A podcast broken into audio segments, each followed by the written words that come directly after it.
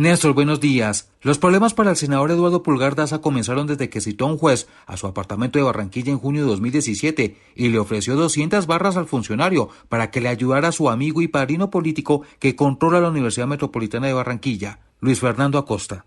Esta vaina más de 200 barras. ¿A qué hora y dónde? Y ese presunto ofrecimiento son los que tienen hoy contra las cuerdas al senador, y es la razón por la que la sala de instrucción de la Corte le ordenó su detención. Cabe recordar que hace apenas una semana, Noticias Caracol reveló la declaración del juez presuntamente sobornado, Andrés Rodríguez, y quien ante la Procuraduría manifestó en qué consistió el negocio que le propuso al senador Pulgar. Pongo que el objetivo era hacer que yo accediera a algún tipo de prebenda o algo así para ayudar a la persona que él quería que yo ayudara. ¿A quién? Pues a los que lo había mandado a él. ¿Qué eran quiénes? Me imagino que los Acosta. En sí, ¿cuál fue el negocio que le propuso a usted el senador Pulgar?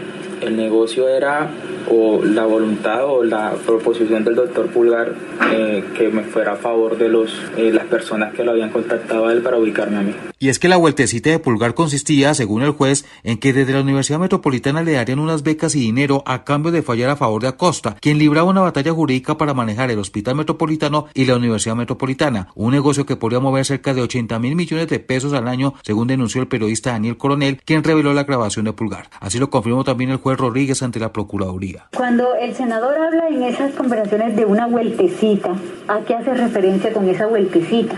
Algún tipo de provecho, algún tipo de beneficio, no podría decirle, hasta que él dijo lo de las 200 barras. ¿200 barras son, son qué? En el argot popular de la costa pueden ser 200 millones de pesos. Cuando él le dice a usted que hay unos manes que le ayudan con becas, le dan puestecitos y le tiran un billetico, ¿A quién se refiere exactamente en ese momento? de la gente que estaba manejando en su momento la universidad. Para la época eran los Acosta.